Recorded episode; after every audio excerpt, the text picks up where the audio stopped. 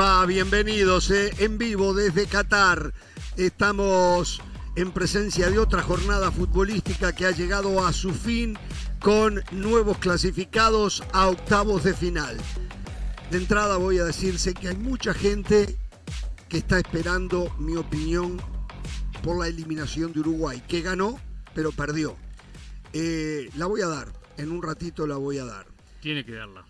Tengo que darla. Sí, tiene que Eh, quiero agradecer a todos aquellos que me enviaron mensajes saludándome, eh, dolidos también porque entienden que, eh, y cosa que yo de repente no comparto, podría haber sido otro el destino de Uruguay si no fuese por. Eh, también quiero decirle a todos aquellos que han sentido una felicidad enorme porque Uruguay quedó eliminada, que me alegra. Uruguay es tan grande que hasta para eso sirve, ¿no? Para darle felicidades a los que no quieren a Uruguay. Así que de eso ya estamos acostumbrados, nosotros no, no nos llama para nada la atención. Eh, la envidia, el resentimiento, el regionalismo, todas esas cosas que acompañan al latinoamericano, eh, vienen de la mano todos los días, ¿no? Y yo hablo de fútbol, ¿no? Espero, ojalá que no sea en otros órdenes de, la vida de los países, eh, pero bueno, seguramente si esto pasara con Argentina, habrían muchos también que se pondrían muy felices y es la realidad de Latinoamérica, ¿no? La envidia y el resentimiento, resentimiento no sé de qué, pero bueno, a todos ellos, de todas maneras, gracias por tenerme presente. No es un tema menor. He tenido que bloquear a unos cuantos otra vez porque insultan. Y yo ya no solo bloqueo a los que insultan, que eso es un hecho, bloqueo a los que tiran mala onda también. No me gusta tener alrededor mío el karma de mala onda, ¿no? Entonces, pero en un ratito voy, voy a opinar. Eh, es increíble, eh, Pereira, y en el saludo, ¿se ha dado cuenta usted que todos los equipos, hasta los fuertes que jugaron con suplentes, perdieron? Empezando por Francia, hoy Brasil. Es verdad. ¿eh? Increíble, ¿no? Francia pone suplentes y pierde su partido ante Túnez. Sí, Pierde España cuando pone suplentes contra Japón. exacto. Perdió Brasil ante Camerún también con suplentes. Portugal ayer, aunque no es un equipo tan fuerte. Hoy, hoy, hoy ante hoy, Corea. hoy ante Corea. ante Corea el Sí, 2 a sí, 1, sí, sí, es cierto. Y sabe una cosa, ya están los 16 clasificados. La mitad son de la UEFA. Hay 8 de la UEFA, 8 europeos. Lo cual es lógico. Los otros 8 sí, porque más o menos proporcional la cantidad Correcto. de equipos. Los otros 8 son 3 de Asia. La Metieron segunda confederación. nunca, ¿eh? Sí, sí, nunca Asia había metido tantos equipos en octavo de final. Que Japón, Corea y Australia, que Australia todos sabemos que eh, territorialmente pertenece a Oceanía, pero futbolísticamente está asociado a la Federación Asiática, porque es donde compiten las eliminatorias. Tres de Asia, dos de Conmebol, dos de África, uno de CONCACAF. Así es el reparto de los sitios en estos octavos de final de la Copa del Mundo. Muy bien. Eh, Esperaba más de Conmebol, le digo. ¿eh? Después entramos el tema Uruguay o el tema Ecuador, pero esperaba más de Conmebol. Lo digo, ¿eh? Aparte sí. lo digo, ¿sabe por qué? Bueno, a ver, a ver, a ver, a ver. Yo esperaba ver, más en octavos de final, A ver, Ecuador creo que pudo haber llegado a más, pero no llegó. pero no llegó. Pero lo que se esperaba de Ecuador era la primera ronda, No. ¿no? Bueno, Bueno, sí, está bien. Primera ronda era, tal vez era un... Uruguay se podía haber pensado que sí, Sí, tenía que sí. haber llegado más lejos. Eh, y no quiero adentrarme en el tema de Uruguay en un ratito. No, lo, tranquilo, lo sí, voy a sí. abordar. Quiero Tranquilo, agradecerle, tranquilo. decirle de nada a José del Valle, que nos agradece a los uruguayos por participar. Eh, entonces, eh, Sí. de nada, José, de nada. ¿eh? Sí. De nada, Jorge. También lo hice ayer con los alemanes. Eh, esa es la ventaja cuando uno viene aquí a decir la verdad de manera objetiva, sin ¿Qué banderas. tiene que ver eso Eh, para con la ponerle- verdad? ¿Qué a ver, a ver, no entendí. ¿Qué tiene que ver decir Uruguay gracias por participar con la verdad? ¿Qué? No entiendo. A ver, explíquemelo mejor. Porque ayer también lo tuiteé. Dije ¿Y Alemania, ¿Qué tiene gracias que por ver eso participar. con la verdad? Es la verdad, sí, es la verdad, los dos participaron. Le estoy dando la- las gracias a dos potencias que después de tres partidos se despiden. Esa es la verdad. Gracias por bueno, participar. el- es, es el resultado, Para- no es la verdad, es el resultado de lo que pasó. No es- Bueno, en el fútbol el un- la única verdad es el resultado. Está bien. La verdad. Aunque me- A mí, verdad. a mí me luce, y se lo voy a decir porque exacto, o sea, cuando quedé Argentina eliminado va a ser lo mismo. Exacto. Eso me luce eh, Sí. a, a Sí, sí, sí. burla. Eso, lo hizo, ¿no? eso lo hizo Boca en una en un partido contra la River, en Copa Libertadores. Cuando Boca lo elimina a River le puso gracias por participar. Después se dio vuelta la historia, ¿no? River empezó a eliminar a Boca muy seguido. Pero eso fue hace- Pero, en la época de pero estoy seguro que José no lo eso. hizo con ese sentido. No, no, no, no. Por eso le digo de nada. Por Yo eso le sí, digo sí, de sí. nada. No, no. José no lo mis, hizo con ese mis sentido. hermanos alemanes no se ofendieron. No, no, no exacto, sé por qué sí, mis hermanos sí, uruguayos alemanes. se Exacto. tendrían que ofender. Exacto. Pero ya me di cuenta, hoy venimos muy susceptibles. Ya le Pero voy a le bajar. estoy Yo nada más voy a decir la agradeciendo verdad. porque se no, compungió y nos agradeció por participar. Ya, ya lo noté, ya. Sí, No, sí. no, no. Le- le- les pido pelota contra el piso, control emocional. Para ponerle números a lo que decía Hernán Pereira, yo estoy muy decepcionado de la UEFA. Yo esperaba 10 de 13. Una vergüenza que Alemania y Bélgica hayan arrugado como arrugaron. De igual manera, la UEFA, en cuanto a porcentajes, 67% en la ronda de octavos de final. La Comebol, la mejor confederación del mundo, la eliminatoria más importante del planeta Tierra, el 50%, empatado con Asia. Empata Asia Comebol ahí, mano a mano, cabeza a Cla- cabeza. Claro que ahí no África. toma en cuenta porque es el- nada más que el 50% y no voy a entrar en el tema. Usted no lo toma en cuenta eso. Usted solo toma el resultado final. lo de No, creo que siempre. sí toma ¿no? en cuenta. No, no De toma en cuatro cuenta. dos, no, sí, 50. ese es el resultado final. Pero Sí. ¿qué pasó en el medio? Dejémoslo ahí. Ah, el análisis de... Dejémoslo ahí, Pereira, dejémoslo ahí. Ese es el resultado final. Como siempre, hablamos con el diario del lunes. ¿eh? Sin tener en cuenta, por ejemplo, que a una selección la patearon para afuera. ¿eh? La tiraron para afuera. ¿Está claro? Pero bueno, eh, algo más del Valle. Sí, nada más recordar algunos conceptos que se han dicho aquí. Eh, recuerden que lo importante es competir, al final nada más gana uno. Si por ende nada más gana uno, el resto no pueden ser idiotas. La recompensa es el camino, el éxito es una búsqueda. O sea, seamos congruentes con lo que decimos, ¿eh? en la victoria y en la derrota, pero ya, le voy a bajar, porque están muy, muy susceptibles, muy tocados los veo. No, yo estoy contentísimo que usted nos agradeció porque Eh, participamos. ¿Por qué me suma a mí en esto? No, no, no. no. Están, los veo. Yo, yo, ¿Por qué habla de los Porque no, usted no dijo, susceptible. usted dijo que mi le- tuit le sonaba burla. Sí, no, Lo porque puse ayer soy con clarito. Alemania, ¿por qué no me No, dijeron a mí no me eso? suena No, no, burla, no, yo no. sé que es No, burla. eh, No es yo que sé. me suena. ¿A usted le suena? digo- yo sé que es burla. Yo lo digo no es porque, que me suena. yo lo digo porque conozco esa frase de dónde nació. Seguro. Y a partir Ah. de esa ocurrencia de la gente de Boca, después se repitió muchas veces y se repitió siempre como una burla. Por eso lo digo, pero no porque Ah. estoy herido, No, porque digo no, las cosas como las A pienso. ver, a ver, a y ver, a ver, a y- ver. A ver, y- y ¿usted tiene, pretende que él tenga inspiración propia también? No, normalmente no, Pereira, no, pero está bien. Eh, yo copié lo de cliente de Valdano, pero yo lo Claro. dije que lo copié. Eh, yo se lo saqué. No, no, no, no, no lo dijo que lo copió. No. Hasta que le dijimos que usted lo copió. No es verdad, usted está mintiendo. Usted está mintiendo, pero mintiendo en grande. El día que nosotros leímos la nota de Valdano al aire en radio y Valdano dice que son clientes, ahí con Pereira dijimos, este es el adjetivo correcto para la gente que se cree hincha de estos equipos en Europa. Sí lo dijimos, sí lo dijimos. Ah, Usted no me tuvo Tienen que decir, tienen que decir, Valdano lo inventó, nosotros lo popularizamos. Exacto, y lo hemos dicho, eso también lo hemos dicho. Eso también lo hemos también dicho. es verdad. Sí, sí, pero esa es así, claro, es así. Algo No, más lo sé, Valle. lo sé, lo sé, lo sé. Algo más del Valle.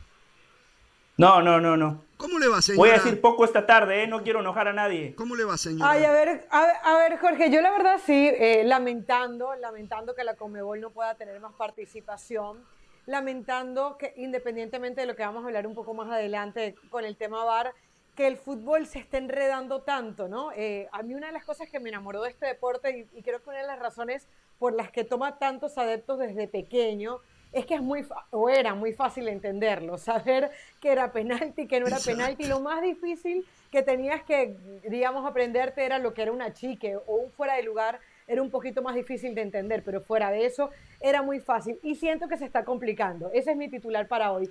Ahora, con respecto a, a lo del tema de la Conmebol, eh, creo que decepciona lo que pasa con la Conmebol, no tanto con Ecuador, porque uno veía que Senegal y Ecuador estaban muy parejos y que al fin y al cabo había hecho mucho Ecuador con poco, porque los elementos que tenía Ecuador eh, no era capaz ni para estar en un mundial de fútbol y Alfaro lo fue transformando. Y Uruguay sí, me quedé con ganas de ver a Valverde y vamos a hablar más adelante de eso, pero siempre te queda un mal sabor de boca cuando ves que un equipo está para más y no llega por razones internas y externas. Exactamente, eh, las internas principalmente. ¿eh?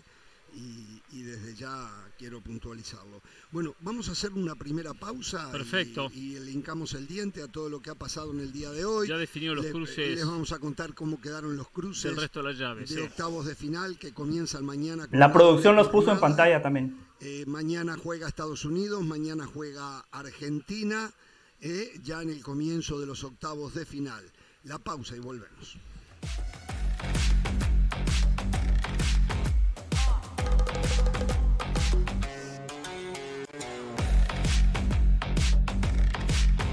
La editorial del día es traída a ustedes por State Farm. Como un buen vecino, State Farm está ahí. Muy bien, seguimos en vivo desde Qatar en esta cobertura del Mundial. ¿eh?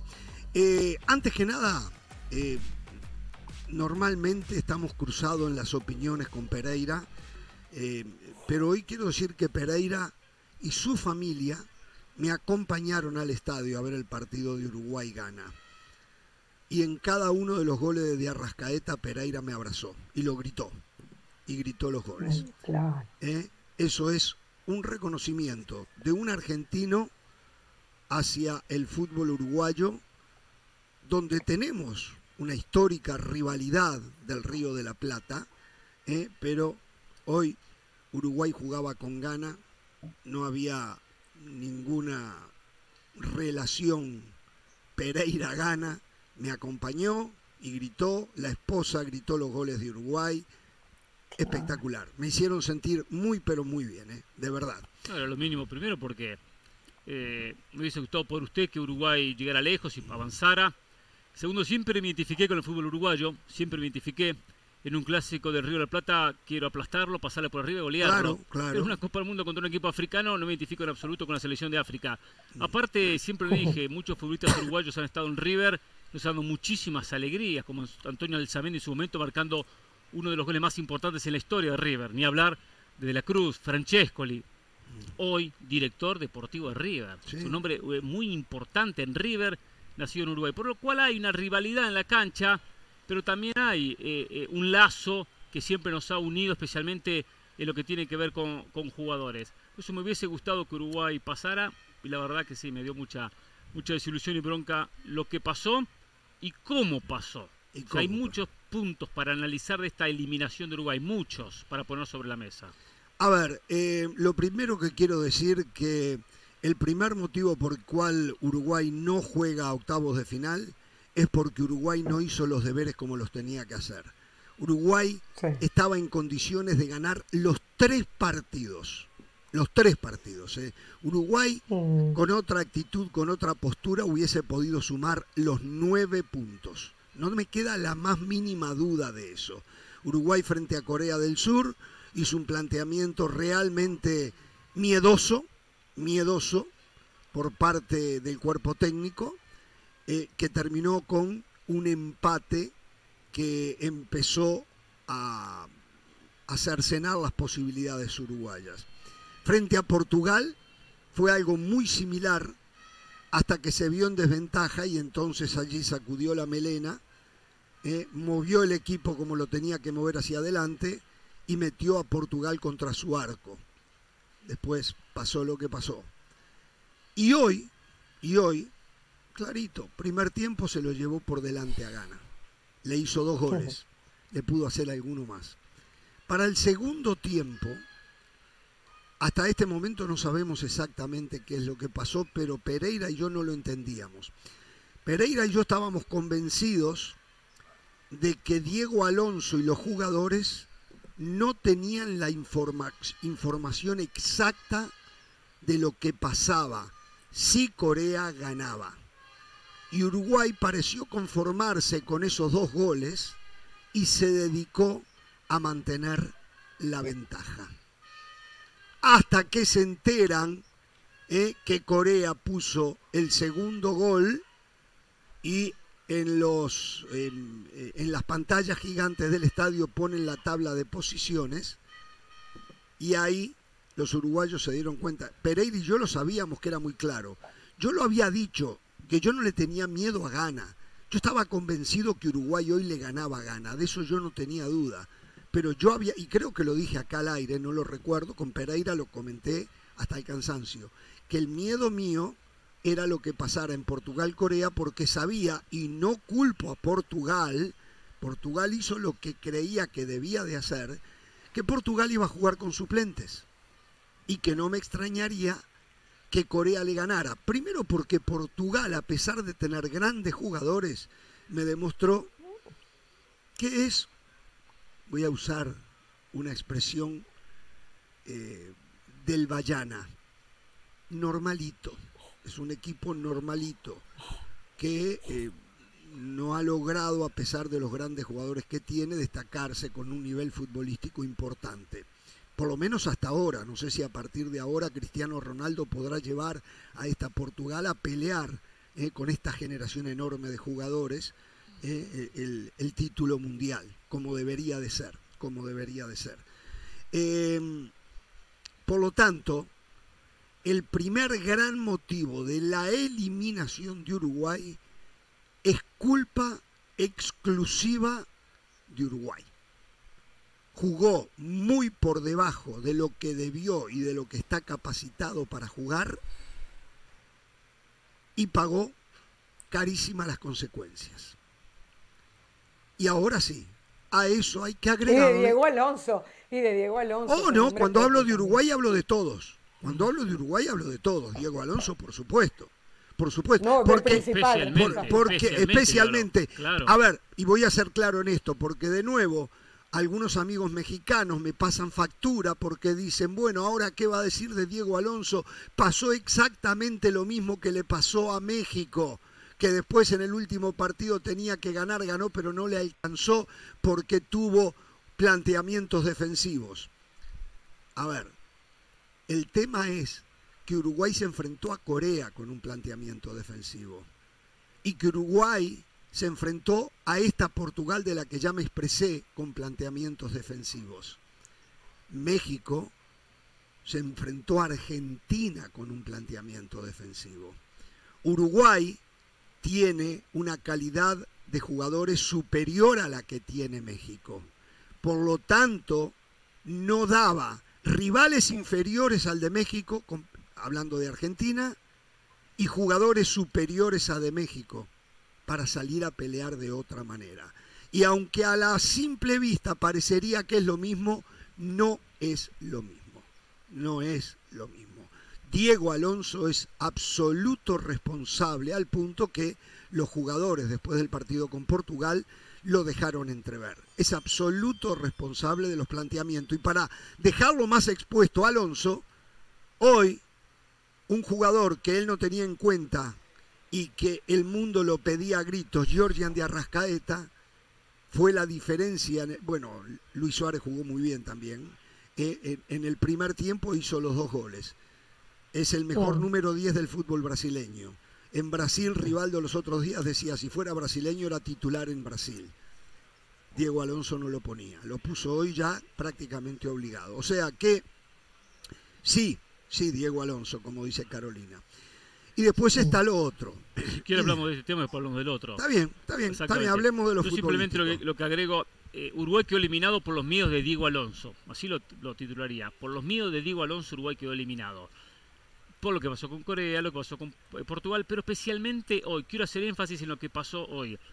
Que hoy, es verdad, con Jorge en el estadio, veíamos, no estamos viendo qué pasaba con Portugal-Corea, ni idea qué pasaba en el partido, ni idea. Sabíamos que Portugal tenía suplentes, que estaba ganando 1 a 0 y que Corea lo, lo, había empatado. Lo que sí sabíamos muy clarito que estaba Corea a un gol de eliminar a Uruguay. A un gol de eliminar a Uruguay. Entonces ahí donde decíamos, ¿por qué Uruguay? Cuando no tiene eh, ninguna influencia en lo que pasa en el otro partido, no puede hacer nada en el otro partido. Está dejando que Corea esté a un gol de clasificar. ¿Por qué no va a liquidar la clasificación marcando el tercero. Que era liquidable. Porque, claro, claro que era. Era un equipo Gana, totalmente primer vulnerable. tiempo fue superado y un equipo muy inferior. Puedo analizar y entender que Diego Alonso les habrá dicho, Gana va a reaccionar, va a buscar el descuento, va a ser más agresivo, más ofensivo y de repente está bien, vamos a contragolpearlos. Puedo analizar que de repente hizo eso. Pero no solamente Uruguay no contragolpeó bien, porque no lo hizo muy bien, sino que Uruguay por momentos, si lo hacía el arquero Rocher, eh, eh Rochen, eh, Rocher hacía tiempo. Hacía tiempo. Rochet. No se apuró Uruguay, no se apuró. Jugaba con el resultado con el 2 a 0. Pero ahí donde no entiendo el cuerpo técnico, el entretiempo no le dijo, muchachos, hay que hacer el tercero, ¿eh? tenemos que hacer el tercero. Y después sí, especulemos un poquito dependiendo de lo que pasa en el otro. Era muy arriesgado lo que estaba haciendo. Tan arriesgado que sobre el final llegó la noticia, gol de Corea. Se entera Diego Alonso, manda el equipo para, eh, atacar, manda el equipo al frente, le entra la desesperación, era tarde y el gol nunca llegó. Ahí estuvo el error principal en no haberle dado el golpe de knockout a Ghana con el tercer tanto, que era a Ghana y, e indirectamente a la propia selección de Corea. Vamos a hacer una pausa y al volver escuchamos a José del Valle, a Carolina de la Sala. En lo estrictamente futbolístico, dejémoslo arbitral, lo del bar para después, eh, pero en lo estrictamente eh, futbolístico. Eh, desde mi punto de vista, reitero, el motivo principal de por qué Uruguay fue eliminado fue porque Uruguay tenía para ser muy superior a los tres rivales y decidió no serlo. Volvemos. Para celebrar los precios sorprendentemente bajos de State Farm, te invitamos a disfrutar un nuevo episodio de Jorge Ramos y su banda. Disfrútalo y luego comienza a ahorrar con el seguro de auto de State Farm. Contacta hoy mismo a un agente llamando al 1-800 State Farm como un buen vecino, State Farm está ahí. Hola, soy Sebastián Martínez Christensen y esto es Sport Center ahora. Empezamos hablando del Mundial porque este sábado el seleccionado de los Estados Unidos disputará su cruce de octavos de final ante el seleccionado de los Países Bajos. La presencia de su principal figura, Christian Pulisic, estaba en duda después de haber sufrido una lesión en la zona pélvica, curiosamente en el momento en el cual le hacía el gol al seleccionado de Irán. Su director técnico Greg Berhalter se muestra optimista acerca de la presencia de Pulisic y a juzgar por las palabras del propio jugador, todos los indicios son positivos acerca de que Pulisic pudiese ser de la partida ante el seleccionado de los Países Bajos. El día de ayer comenzó la decimotercera jornada en el fútbol americano del NFL. Fue triunfo a los Buffalo Bills ante los New England Patriots un triunfo vital para el conjunto de Búfalo que había comenzado la división con un récord de 0 y 2 y no podía darse el lujo de cavarse en un hueco de 0-3 en la FC este que ha probado ser una de las mejores divisiones del fútbol americano de la NFL esta temporada. Búfalo controló el reloj de posición, se apoyó más en el ataque terrestre, mostró más balance, quizás no hay puntos de estilo, pero sí lo que hay es un triunfo sólido que le permite a los Bills recuperar momentáneamente el liderato divisional. Finalizamos hablando de la Fórmula 1 porque se ha cancelado el Gran Premio de China de cara a la temporada 2023 debido a la ola de contagios de COVID-19 en dicho país. La Fórmula 1, cuya temporada comienza el 5 de marzo, dice que pretende mantener las 24 carreras en la próxima campaña está buscando una sede alternativa para reemplazar a China. Sport Center todos los días, 1 de la mañana, horario del este, 10 de la noche, horario del Pacífico. Esto ha sido Sport Center ahora. Queremos agradecer a todos los que eligen escucharnos en el podcast. Gracias a ustedes somos el podcast número uno en castellano. El podcast está disponible en todas sus plataformas favoritas. Con ustedes, todo. Sin ustedes, nada. Muchas gracias.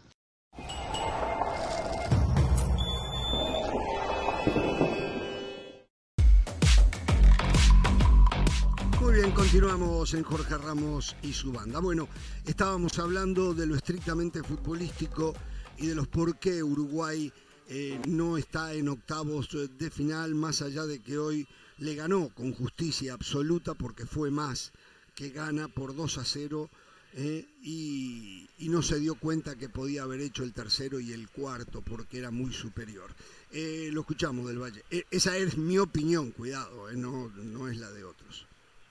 Sí, el profe Restrepo me dijo una vez, José, todo lo que usted dice es cierto, pero cuide el tonito. ¿Qué razón tenía el profe Restrepo? Ahora voy a hablar en un tono episcopal. Antes, quiero mandarle un fuerte abrazo y un saludo a la comunidad surcoreana que radica en los Estados Unidos. Cuando visité Seúl, Busan y Jeju, me trataron de maravilla, me hicieron sentir como uno más, como también la gente de Uruguay que es 10 puntos. Aprendí muchísimo de la cultura coreana. Para ellos nada más es un deporte, la vida sigue. Eh, hoy Uruguay... ahí, ahí, ahí, ahí, ahí puso un punto neurálgico. Para, y qué bueno que para ellos eh, sea nada más que un deporte. Para usted nada más que un deporte, ¿no? ¿Verdad? También. Sí, para mí también. Por sí, cierto, muy bien, perfecto. Para nosotros los uruguayos es una forma de vida. Y estoy muy orgulloso.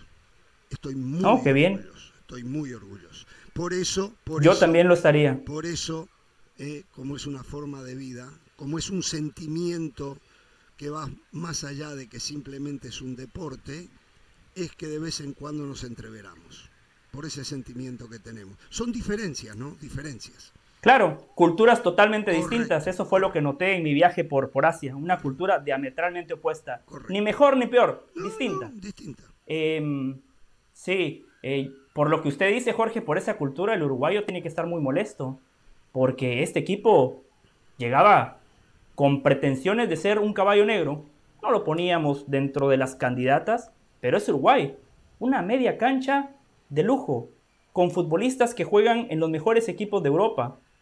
Eh, Suárez y Cavani ya estaban viejos y les apareció Darwin Núñez, el fichaje más caro de la Liga Premier de Inglaterra por encima de Erling Haaland. Cuando un tipo como Jürgen Klopp dice, me gusta este delantero, es porque es un crack. Jürgen Klopp no despilfarra el dinero. Uruguay, eh, el pecado que cometió es que contra Corea pensó en Corea. Contra Portugal pensó en Portugal. Y hoy mientras jugaba, seguía pensando que a Corea no le iba a alcanzar para ganarle a Portugal. Me parece que ese fue el cálculo. Y se equivocaron. Si es así como ustedes comentan, si Alonso, si su cuerpo técnico, si los directivos no sabían o no tenían claro el escenario, eso me parece penoso. Eso me parece vergonzoso. Eh, sobre el final, yo entiendo que las pulsaciones están a, mil, pero ahí es cuando hay que poner la pelota contra el piso. Gana estaba totalmente partido. Gana, mucha. Eh, aquí decían, no, es que Gana se defendió para eliminar a Uruguay. Todo lo contrario. en los últimos 10 minutos, Gana dejaba 6 delanteros y se defendía con 4. Y si Uruguay hubiese hecho una transición tranquila, poner la pelota contra el piso. Iba a encontrar un mano a mano, se desesperaron. Minuto 93, tiro de esquina a favor de Uruguay. Si algo tiene el futbolista uruguayo es su juego aéreo. Y cobran en corto. Cavani y Valverde. ¿Cómo pueden cobrar en corto? Tranquilo, deja que vaya Josema, deja que vaya Coates, deja que vayan todos y metela al área. Pero reitero, Uruguay queda eliminado por cobarde, porque si algo tiene el futbolista uruguayo es que es valiente. Esta selección fue cobarde. Su técnico fue cobarde. Diego Alonso ha quedado retratado. Si yo soy directivo y el día de mañana estoy buscando un técnico, a Diego Alonso no lo contrato porque hoy Uruguay queda eliminado por los miedos de Diego Alonso. Bueno, ustedes han dicho un poco ya de, lo, que uno piensa en general de Diego Alonso, su planteamiento. Creo que el Diego Alonso que, que vimos en eliminatorias y lo hablábamos el otro día, no era el que esperábamos en este Mundial de Fútbol. Pensábamos que era un Diego Alonso que iba a ser un poco más atrevido y que iba a adaptar, se iba a adaptar a los jugadores que tenían. Están los técnicos que se adaptan a los jugadores que tienen y hay los técnicos que adaptan a sus equipos a lo que ellos piensan que es el fútbol. Y sin duda Diego Alonso hizo esto último, ¿no? Lo cual me parece un error y sobre todo cuando cargas a un país encima y estás viendo la calidad que tienes, ¿no? ¿Querías decir algo, Jorge? No, no, no, no, no, no. Ah, ok. Eh, lo, otro, lo otro es que yo, yo lo puntualizo porque a mí el, partido contra Corea no me había parecido del todo malo. Siento que de alguna manera eh, Uruguay se movía entre las aguas, estaba entre las dos aguas, entre el frío y el caliente, hacía sus transiciones rápidas, pero creo que el partido se pierde, además de por el tema de VAR, que lo vamos a tocar seguramente, por dos cosas. Uno, el miedo excesivo que se le tuvo a Portugal, sin tomar en cuenta lo que venía jugando Portugal. Jugar con tres centrales fue una exageración en un equipo que no te genera el fútbol suficiente como para decir, vamos a jugar con tres centrales, vamos a respetarlos en demasía. Creo que aparte no se lee bien el partido, porque supongamos que tú estás jugando con tres centrales, o, o tú quieres jugar con eh, más protegido atrás. Bueno, ponte a dos centrales, alguno, algún volante que se, que se pueda meter entre esos dos centrales y a medida que el partido va avanzando te vas dando cuenta a qué juega el rival y empiezas a soltarte un poquito más. Alonso nunca tuvo eso. Alonso, estoy de acuerdo con Del Valle, siempre pensó en el rival, aun cuando el rival, ojo, eran muy buenos nombres, pero Cristiano Ronaldo hoy no es el mismo Cristiano Ronaldo que estaba en el Real Madrid. No es un jugador matador que tiene una pelota y, te va a pasar por encima a Jiménez, a Coates o a, Godín. Y el punto número dos, yo creo que lo, lo focalizo en el segundo tiempo de Uruguay. Cuando vimos a Uruguay cómo empezaba a jugar el segundo tiempo, uno decía, esto no tiene nada que ver con el equipo que yo acabo de ver en el primer tiempo, intenso, buscando el gol. Eh, de alguna manera uno sentía que en cualquier momento iba a llegar el tercer y hasta el cuarto gol uruguayo, con todas las decisiones que se estaban tomando, porque uno veía un equipo envalentonado, que iba para arriba, no. Se empezó a morir de, de frío Uruguay, empezaron los cambios, los cambios creo que eran naturales porque habían jugadores que estaban muy cansados, pero de repente Uruguay se enfrió y bueno, ahí no solamente se tuvo que ocupar de Ghana, porque Ghana también reaccionó, eso, eso fue otro tema, y eh, marcó el gol Corea. Yo creo que Luis Enrique ha hablado un poco y, España llegará hasta donde tenga que llegar, pero Luis Enrique ha dado un poco y ha mostrado un poco el camino de lo que tiene que ser un equipo que quiere ser protagonista. Y Uruguay está hoy para ser protagonista. Uruguay no está de repente para campeón del mundo, pero tiene jugadores para creérsela, para ir un poco más. O sea, ya ese equipo ratonerito que quiere ver qué saca, no, desde hace mucho tiempo, desde el 2010, desde la época de Forlán, desde ya este equipo está para hacerse protagonista. Ah, ante Brasil probablemente no, o ante Francia probablemente no, como le costó en el Mundial pasado, pero yo creo que hoy, ante Ghana y sabiendo qué resultado te acompañaba y cuál no, podía eh, haberse atrevido un poco más. Yo me, quedé con las ganas con ver a un Darwin Núñez más, más cómodo, me quedé con las ganas de ver al Valverde del Real Madrid. Lo de Rochet me impresionó porque fíjense cómo tapa el penal, incluso un par más. Eh, creo que habían jugadores que estaban para más y no se les sacó el provecho por un planteamiento que fue no voy a decir ratonero, pero sí demasiado previsivo. Y con tanta previsión, muy difícilmente vas a llegar lejos. Yo quiero decir una cosa de la jugada que decía José el Valle sobre el final del tiro de esquina. Había tanta desincronización en los jugadores que juegan en corto, que es verdad lo que dice José, y Jiménez y Coates no llegaron al área, iban corriendo, no llegaban. Y Rochet va mm. corriendo y queda en el círculo central. Él iba a ir a cabecear, pero jugaron tan rápido que no le dieron espacio a los centrales del arquero para que vaya. También nosotros dijimos lo mismo, pero ¿para qué jugar en corto cuando había que buscar meter la pelota sobre el área que al final no la lograron meter? Uruguay en ese segundo tiempo estaba perdido.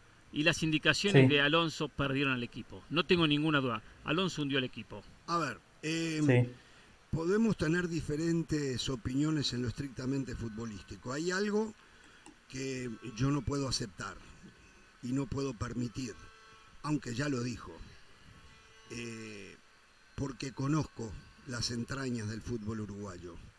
Uruguay nunca fue cobarde. La cobardía es otra cosa y yo muchas veces me he referido a equipos cobardes. Yo no permito que se diga que Uruguay fue cobarde, porque Uruguay se jugó en cada pelota. Uruguay fue a las divididas con todo. Uruguay no bajaba los brazos. Uruguay le ponía intensidad. Uruguay lo que hizo fue una táctica y una estrategia totalmente equivocada. Cobardes son aquellos equipos que se refugian atrás, que no salen nunca a pelear la pelota dividida, que no van a presionar, que cuando la Eso hizo contra Portugal. Cuando la tienen le pega para los costados. Uruguay nunca fue cobarde. Para hablar de Uruguay cobarde habría que hablar del 90% de los equipos de fútbol que son cobardes. Si hay algo que no tiene el fútbol uruguayo es cobardía. Tiene un millón de defectos. Lo único que no tiene es cobardía.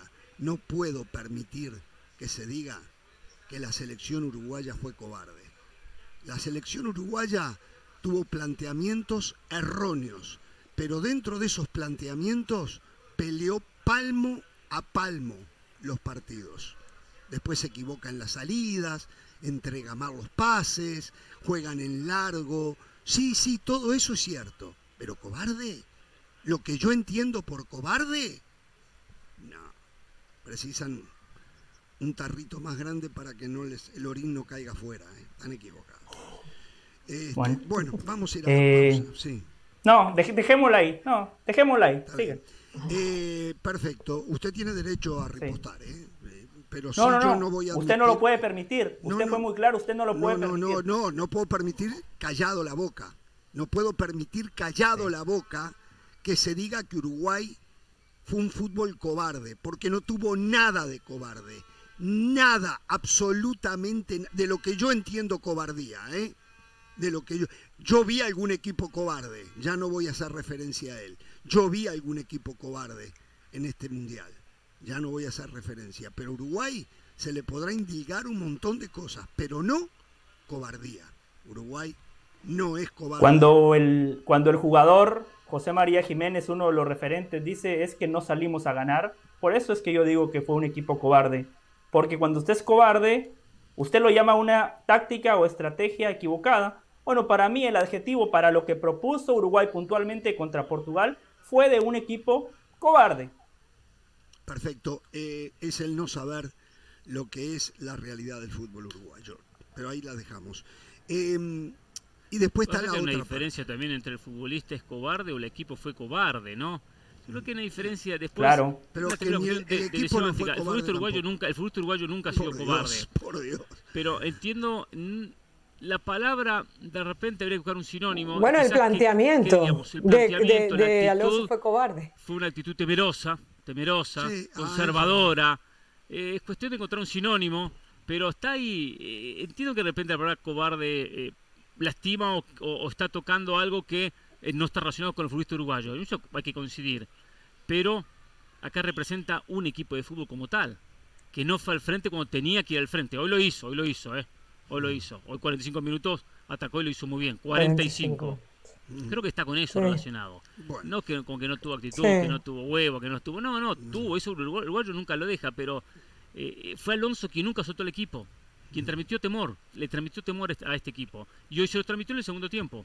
Bueno, eh, y después está la otra parte, eh, donde Mm. acá sí estoy sorprendido, por supuesto, aquellos que se han regocijado, porque sí nos hemos dado cuenta que eh, hay gente que disfruta mucho más de la derrota del prójimo que de los triunfos propios, ¿no? Y, esto pasa cada vez eh, que hay eventos como este.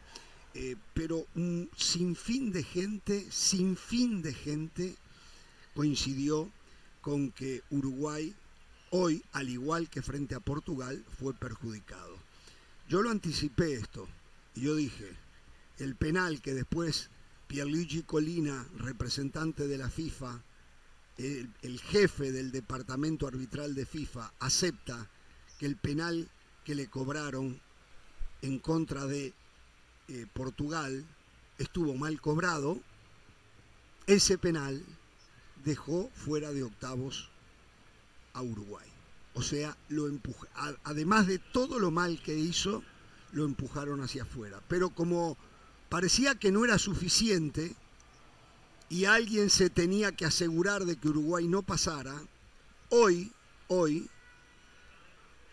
el árbitro alemán no le otorgó, Daniel Sierver. ¿cómo se llama? No sé ni cómo se llama. Daniel. Daniel Daniel Sierver. Siebert. Siever, un sinvergüenza, un sinvergüenza. No le otorgó, a ver, hay uno que puede ser discutible, el de Darwin Núñez. Ese puede ser discutible. Para mí penal, ¿eh? Más con los penales que he visto yo que se han cobrado en este mundial. Lo que hemos visto de los penales, como el de José Jiménez frente a Portugal, que no se hayan cobrado, o que no se, principalmente el de Cavani, donde se ve claramente el golpe que le dan el gemelo, el jugador de Ghana desde atrás que lo derriba, lo desestabiliza, aunque Cavani venía un poco desgarbado, desacomodado en la jugada, todas maneras le pega y lo termina de tirar. Y lo más grave de todo es que estoy convencido yo que el VAR le sugirió que lo fuera a ver y no lo quiso ir a ver. No lo quiso ir a ver. Ahí es donde uno dice, ¿estaba haciendo algún mandado? Ese, ese- Jorge, pero una pregunta. ¿Por qué quisieran sacar a Uruguay? O sea, bueno, ¿de no lo sé, habría que preguntárselo a ellos. Yo no, tengo la respuesta, ¿eh? Habría que preguntarle a ellos. Ah. El por qué no sé, pero está claro que fueron errores garrafales del VAR En eso que estamos de acuerdo. pero- ¿Estamos de acuerdo en eso? que fueron Eh, errores. Estamos, pero completamente de acuerdo. Ahora, esa es la- yo- eh, eso es lo que yo digo. ¿Qué va a pasar con Daniel Siever? Y lo vamos a Eh, eso es lo que habría que seguirlo, ¿no? Fue tan, fue tan descarado que uno dice, ¿qué pasó No, aquí? no, ¿Qué, no, no. qué clase de árbitro pusieron? Pero cuando me pregunta por qué van a querer sacar a Uruguay, yo no entiendo cuál, o sea, preguntarse. por qué vas a querer que clasifique Corea y no y no Uruguay. Bueno, Esa Corea. Corea, a ver, a ver, estoy especulando, esto a mí no me consta, ¿eh? Pero Corea es un mercado muchísimo más fuerte que el uruguayo. En cuanto a cantidad de habitantes, en cuanto a capacidad económica. Tal vez por ahí, no lo sé. Es lo que puedo pensar yo, no lo sé. Los por qué yo no los puedo contestar. Eso habría que preguntárselo a ellos. Lo que no hay ninguna duda que aquel que tenga dos dedos de frente, que aquel que opine desde la, desde la imparcialidad total, y cuidado que yo estos señalamientos no los he hecho solo con Uruguay. Ayer vine acá y dije lo que estaban ayudando a Argentina, lo que estaban ayudando a Portugal. No tengo duda que si Brasil precisa ayuda, le van a dar ayuda también. Entonces, hay que preguntarse por qué, ¿eh? hay que preguntarse por qué. Esto está mal, está súper mal, está recontra mal. Es espantoso lo que está pasando en este mundial con el tema arbitral.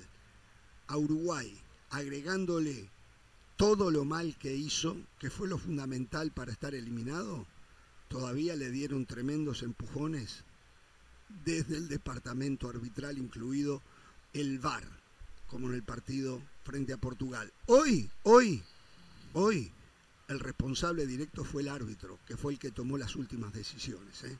El responsable directo fue el árbitro. ¿eh? Eh, y más cuando no quiso, no quiso ir a ver la repetición del clarísimo penal que le cometieron a Cavani. Sí, primero la especulación de que puede estar detrás de todo esto, puede que sea casualidad y puede que no, puede que no. Hemos visto cosas extrañas y yo como argentino digo que a Argentina le dieron dos penales que no se lo tendrían que haber dado. El penal que le dieron en el partido contra Polonia, el regalo fue, fue la verdad que de cara dura, ¿eh? Pues sancionar, da- sancionar ese penal, por Sí, favor. sí. Eh, el de que Chesney, eh, le termina pegando con la mano, o rosa con la mano el rostro de, de- Messi. Entonces, ha habido cosas raras. Lo de Cristiano, el penal que le dan a Portugal también, descarado. Puedo especular que de repente era... Perdón, a Portugal le dieron otro penal con gana. Ah, claro, que claro, verdad, dos gana penales, claro, dos verdad, penales, dos penales. dos sí, no solamente penales Argentina le dieron. dos, sino... Exacto. Ese fue el de Cristiano que pateó y es el gol que tiene Claro, en el es verdad, es verdad, Porque son dos. contra Uruguay ya Cristiano no estaba en la De cancha. acuerdo, claro. Que, que al fin y al cabo termina siendo un penal clave. Exacto, Después se claro. eh, admite el error la propia FIFA. Exacto. Puede ser eh, que quieren limpiar el camino de Brasil. Puede ser. Porque Podemos Neymar, por Cristiano, Messi tienen que llegar a instancias decisivas. Pues se tiene que ver una semifinal Argentina-Brasil. Todo puede ser, todo es posible. Vaya a saber qué hay detrás de todo eso o, simplemente casualidad. Lo cierto es que el árbitro tenía que los- el, penal. Yo vi las dos jugadas. En el estadio tenía la duda. Uno recurre enseguida a redes sociales. Y casualmente había muchos compañeros que te decían que era penal. Richard Méndez escribe es penal. Andrés Agulla escribe es penal. Y, y leí tres o cuatro más, no recuerdo ahora quién, y todos decían que era penal. Y no, No sé qué opinó ni- ninguno, ninguno era, era No uruguayo. sé qué opinó José Yo vi del el Valle y video Carolina y de las primero Alas en eso. yo- me, costó encontrar, pero después me di cuenta que sí, que a Cavani le terminan tocando atrás eh, eh, el aductor, hay, hay un golpe ahí.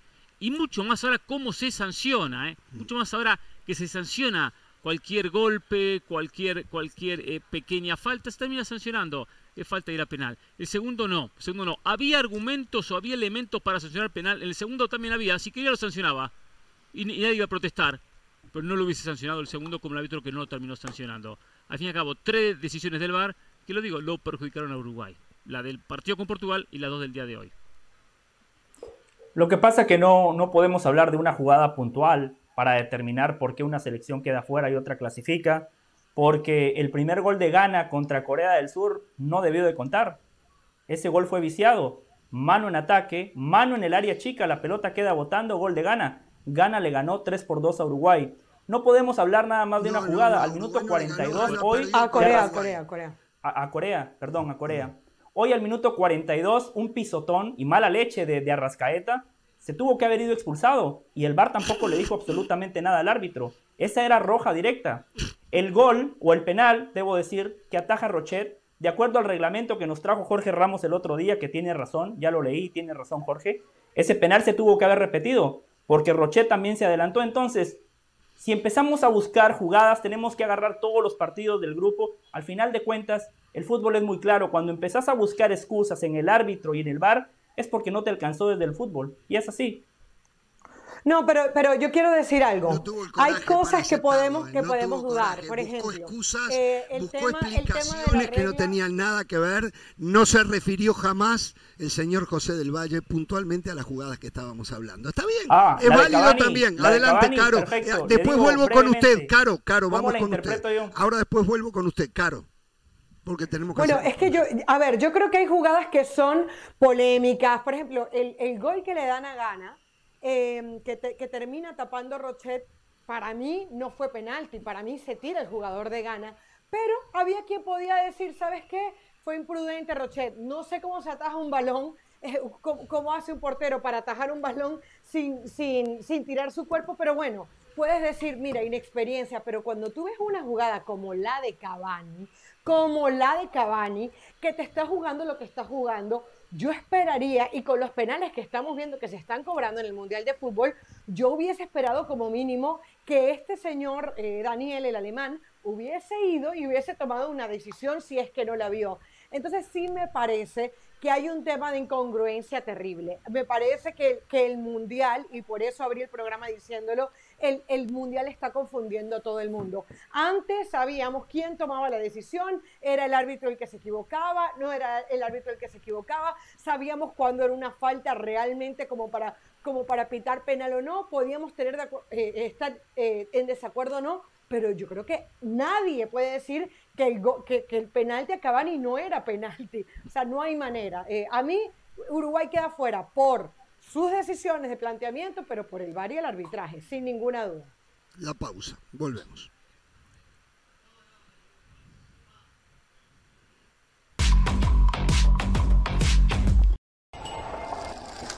Vamos a hacerlo. Es presentado por The Home Depot Haces más, logras más. Muy bien, continuamos en Jorge Ramos y su banda. Dejamos la eliminación de Uruguay para meternos en lo que se viene en octavos de final mañana. Estados Unidos frente a Países Bajos.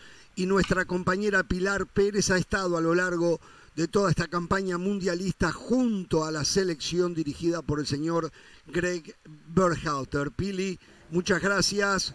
A ver, cuéntanos cómo está todo. A ver, el seguidor de la selección de Estados Unidos puntualmente quiere saber cuál es la situación de Christian Pulisic y la de Sargent también. ¿Cómo está todo por ahí?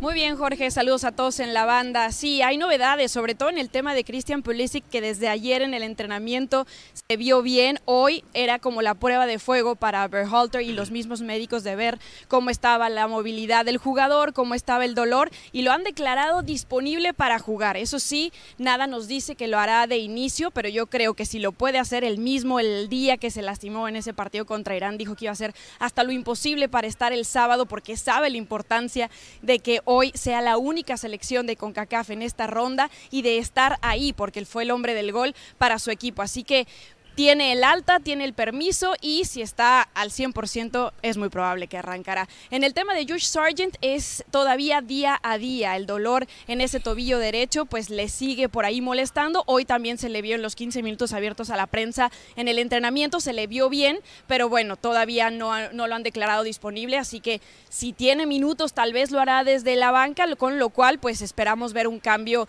en el centro delantero, ¿no? Porque había vuelto a ser titular.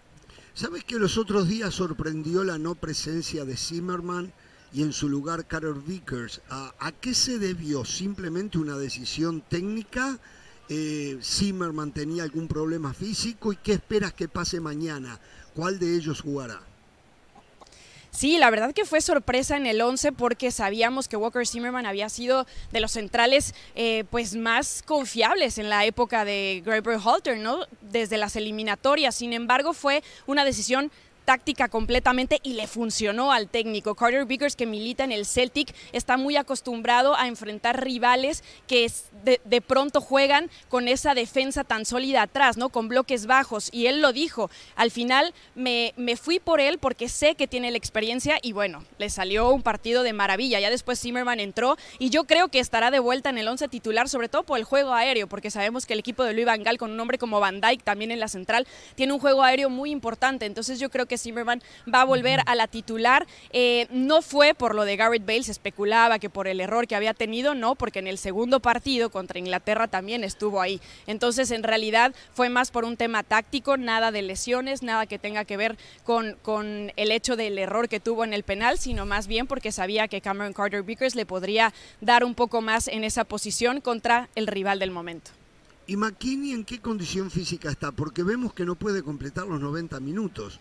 En los segundos tiempos va mermando y termina saliendo, siendo sustituido. Sí, eh, ha sido un tema, ¿no? Tanto lo de Weston como lo de Serginho, pero ha ido mejorando, sobre todo porque sabemos que llegó a esta convocatoria con muy pocos minutos después de su lesión. Lo que sí es que lo hemos visto, eh, pues prácticamente los minutos que está haciendo hasta lo imposible. Nunca lo hemos visto, a lo mejor como en un momento vimos a Yunus Musa acalambrándose o como vimos al mismo Serginho sufriendo un poco de fatiga. Creo que Weston en los momentos que ha estado en la cancha da lo mejor de sí, aunque sí no ha podido completar el partido completo. Yo creo que eh, volverá a estar en esa media cancha porque es un hombre muy importante, no solamente en la distribución y en la creatividad, sino también en el juego aéreo que ya hablábamos acerca de Zimmerman, ¿no? ¿Por qué han jugado poco o no han jugado estos dos futbolistas, Jesús Ferreira y el propio Gio Reina?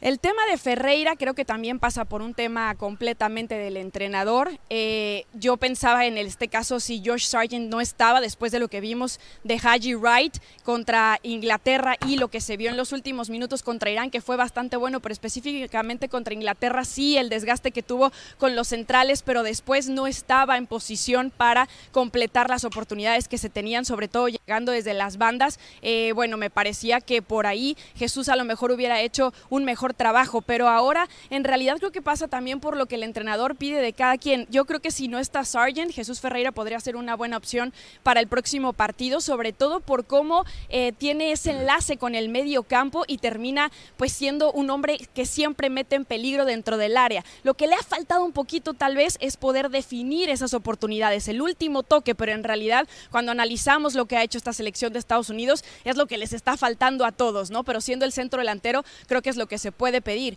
Vamos a ver si después de lo que se vio de Haji en ese segundo partido, aunque con Irán los minutos que estuvo lo hizo bien justamente por cambio de George Sargent, eh, puede ser que Ferreira lleve mano para este encuentro, sobre todo por el por lo dinámico que es, ¿no? Haji a lo mejor es un poco más físico. Eh, José. Ay, lo de Gio, perdón, perdón, ah, José, antes de que me preguntes lo de Gio, que me preguntaba Hernán, porque ha sido un tema, la verdad. Eh, lo vimos en el festejo, en la clasificación.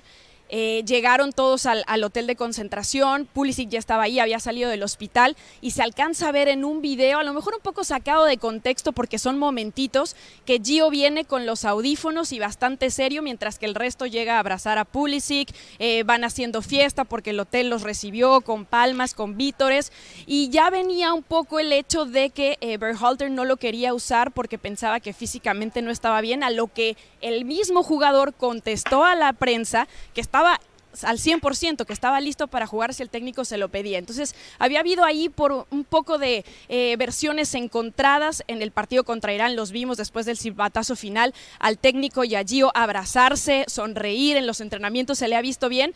Y hoy, en conferencia de prensa, Greg dijo que si no ha metido a Gio ni siquiera desde la banca, más que unos pocos minutos, es porque está esperando el momento en el que Gio pueda entrar a la cancha y hacer algo distinto para el equipo. Entonces lo dejó prácticamente a su decisión.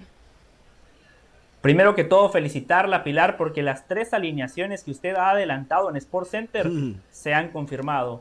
Eh, segundo, más allá de los nombres, Pilar, eh, si algo me ha gustado de ver Halter, que usted sabe que yo he sido muy crítico de él, algo me ha gustado de él es que ha sido valiente.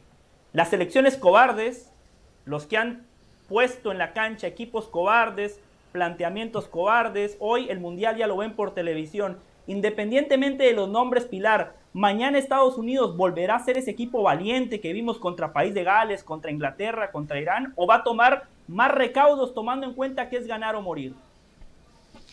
¿Cómo estás, José? Yo creo que si hemos visto algo de esta selección es que se han defendido muy bien cuando se tienen que defender, pero no por eso les da miedo aprovechar las oportunidades de ir hacia el frente porque saben que una de sus fortalezas es el talento que tienen individualmente hacia el frente, aunque hoy resaltaban lo colectivo, siempre lo colectivo, el esfuerzo, el desgaste que tienen todos al momento de hacer la presión, de recuperar el balón y al momento de ir hacia el frente y aprovechar esas oportunidades. Eh, yo creo que van a seguir haciendo su fútbol, porque es algo que, que, los ha caracterizado y que se les ha aplaudido. Hoy el mismo Luis Van Gaal en conferencia de prensa dijo, en el grupo B, el que mejor jugó fue Estados Unidos. Hoy tienen una identidad, tienen un estilo de juego y lo están respetando. Yo creo que eso no va a cambiar. Y hoy Berhalter hablaba, por supuesto, del pasado que tiene en los Países Bajos, ¿no? De haber estado ahí después de la universidad, pasado por tres clubes. Y él dice que todos sus fundamentos y todas las bases que tiene hoy para estar en donde está en su momento como jugador, hoy como técnico,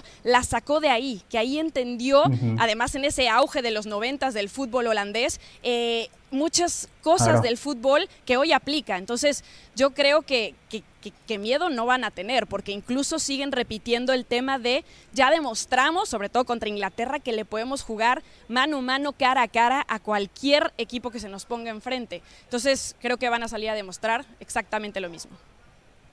Y qué partido tan, tan especial seguramente para Serginho de Spili. En el saludo, bueno, te tengo que decir que eres la única representante con cacasquiana que queda, así que vamos a ver hasta dónde llega, pero ya, ya superaste a los demás. Eh, te pregunto algo, porque eh, es verdad que hay un fútbol definido por parte de Estados Unidos y que ha sido un equipo que, que, va hacia adelante cuando tiene que ir, pero la verdad que sí nos esperamos un partido en donde la posesión del balón sea de Países Bajos. Uh -huh. Algo de eso asomó hoy Greg Berhalter, él entiende que no es, no es el gran favorito y que Países Bajos dominaría el juego?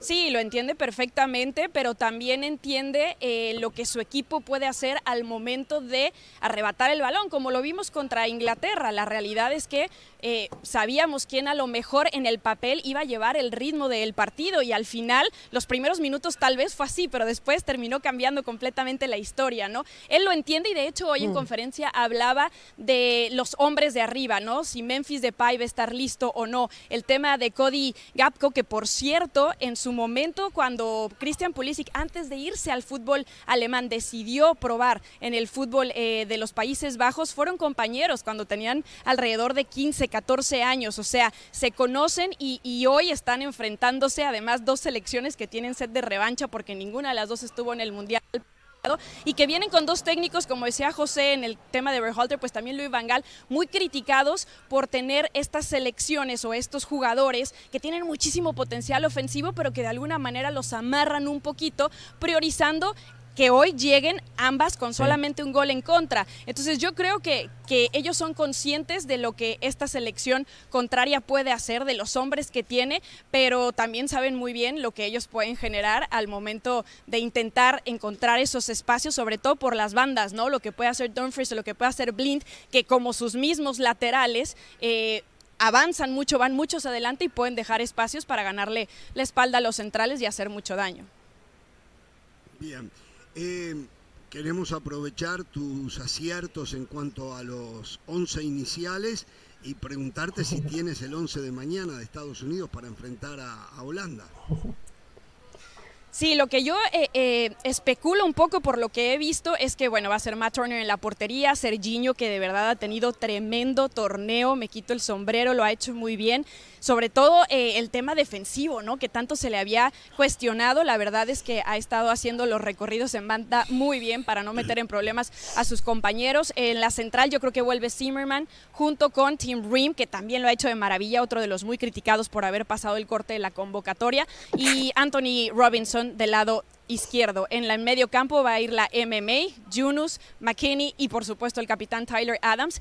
Y aquí sí es donde me entra la duda, porque había dicho Gerber Halter que no quería usar a ninguno de sus extremos como centro delantero, en el caso específico de Tim Wea.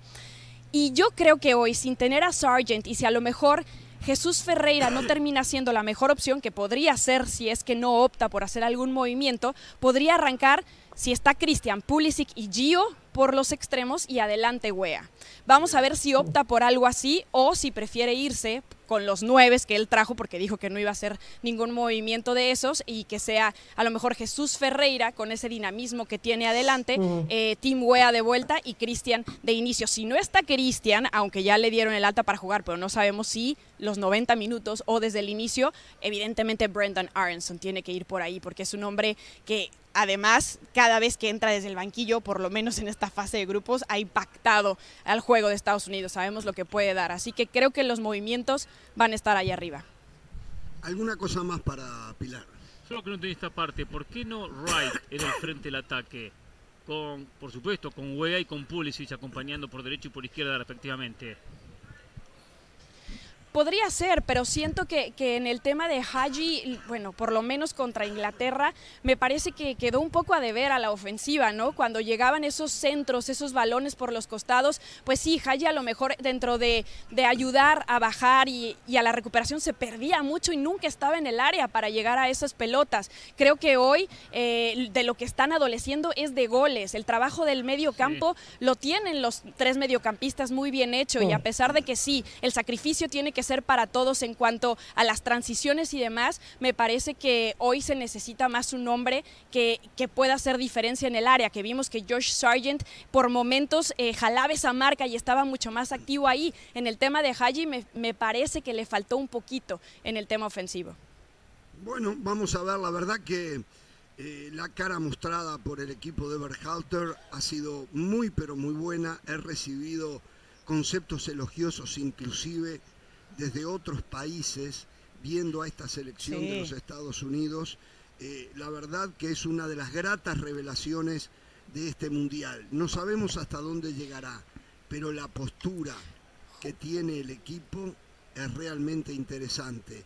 Y Jorge, te quiero acotar algo en ese tema, discúlpame, que eh, uno de nuestros compañeros de ESPN en los Países Bajos dijo que hay pesimismo para el equipo de Luis Van Gaal de cara a este duelo en aquel país, que no lo ven eh, como favorito, a diferencia de la percepción que tenemos todos acá, ¿no? Porque en realidad eh, desde un inicio poníamos a estas elecciones como unas, a lo mejor... Eh, que podía llegar a las últimas instancias por la historia que tiene además en la Copa del Mundo, pero, pero nuestros compañeros de, los Países Bajos dicen que, hay mucho pesimismo y que, y que de hecho eh, muchas críticas a lo que se ha visto hasta el momento. Se conjugan dos cosas importantes, que por lo mostrado hasta el momento, Países Bajos no ha llenado la expectativa de lo que muchos esperaban y Estados Unidos ha estado un escalón por encima de lo que todos pensábamos que podía estar. Eh, un equipo que, según nuestra visión, llegaba con dudas allí. Sin embargo, hoy se conjuga esto y yo no diría, porque en el fútbol hay algo que siempre juega Alemania, es favorita. Y estamos viendo lo que pasa con Alemania, ¿no? Juega Brasil antes de cada mundial, es el campeón. Y no lo es.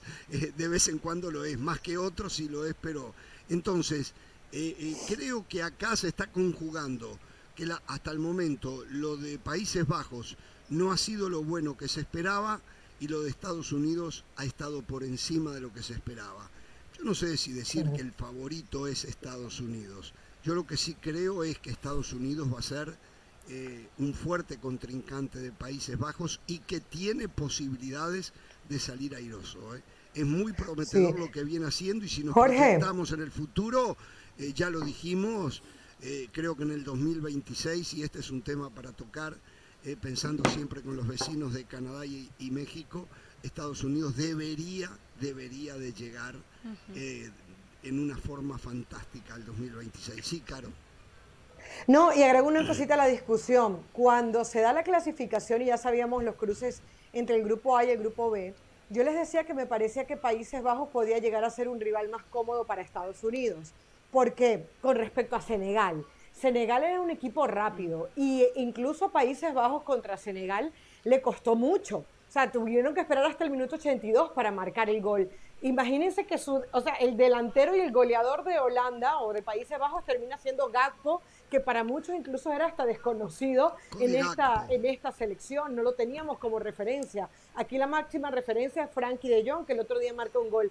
Entonces a mí me parece que ese fútbol que nos ha mostrado eh, Países Bajos hasta el momento se le puede hacer más cómodo al equipo de Greg Harter porque me parece que es eh, eh, Estados Unidos como, como equipo reactivo, como equipo en donde el otro maneja la pelota, me parece que, que se puede sentir más cómodo a los senegaleses que son unas balas corriendo.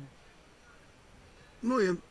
Bueno, Pili, completísimo el informe. Ojalá tengamos mañana la oportunidad de contar con tu presencia aquí en el programa para después del partido para entender un poco mejor eh, los por qué de un triunfo o una derrota, los por qué y qué está pasando en la reacción del después del fútbol, ¿no? Así que ojalá que mañana podamos tenerte acá, ¿eh? Seguramente por acá estaremos. Un abrazo a todos. Muy, muchísimas gracias. Un abrazo. Después de la pausa, ¿podemos hablar un poquito del partido, Jorge? Quiero decir algunas cosas. ¿Cómo? Sí, sí, sí, sí. Sí vamos a hablar. El, de mañana, el de mi selección. Sí, ¿El de cuál selección? Estados Unidos. Es el equipo de todos, el país que me dio la oportunidad de ir a la universidad, que me acogió, que me dio pasaporte, el país de nosotros, de los inmigrantes, Estados Unidos. Vamos a Estados Unidos mañana. Tenemos la gran chance de hacer historia, de llegar a una ronda de cuartos de final, de representar a la comunidad. Siento sátira. Australia sus selecciones. No, este no, claro, se lo digo de corazón. De corazón. es lo bueno. A mí, claro, a mí este mi país, Estados mi Unidos país. me dio todas las oportunidades, mis hijos, todo. Pero mi selección sigue siendo Uruguay. Mi selección sigue siendo por cierto, tengo el técnico de Uruguay, el nuevo técnico de Uruguay. No me digas. Sí. Volvemos. Vamos a hacerlo es presentado por The Home Depot. Haces más, logras más.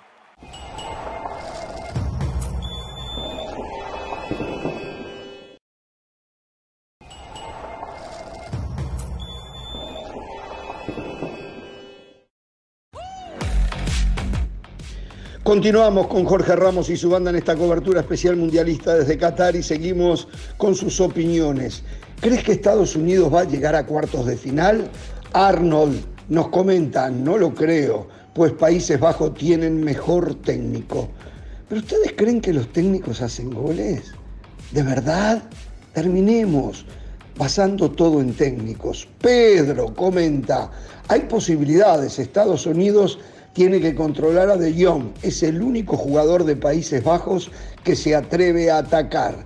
Yo creo que un poco más que de John Pedro, ¿eh? pero creo que tiene posibilidades Estados Unidos. Joaquín opina, sí, llegarán hasta las semifinales.